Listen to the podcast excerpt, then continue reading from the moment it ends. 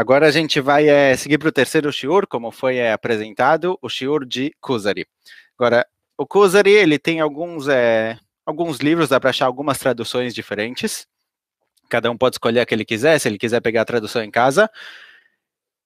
É muito difícil num shiur assim, com muita gente, pela internet, que eu leia o que está escrito, até porque tem algumas traduções, eu posso ler uma tradução, a pessoa acompanhar de outra vai ficar meio perdido.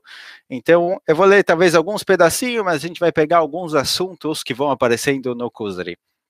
Agora, antes de começar o livro em si, vamos entender um pouquinho, conhecer um pouco sobre o que é esse livro, quem, quando, onde, quem escreveu, de onde ele veio.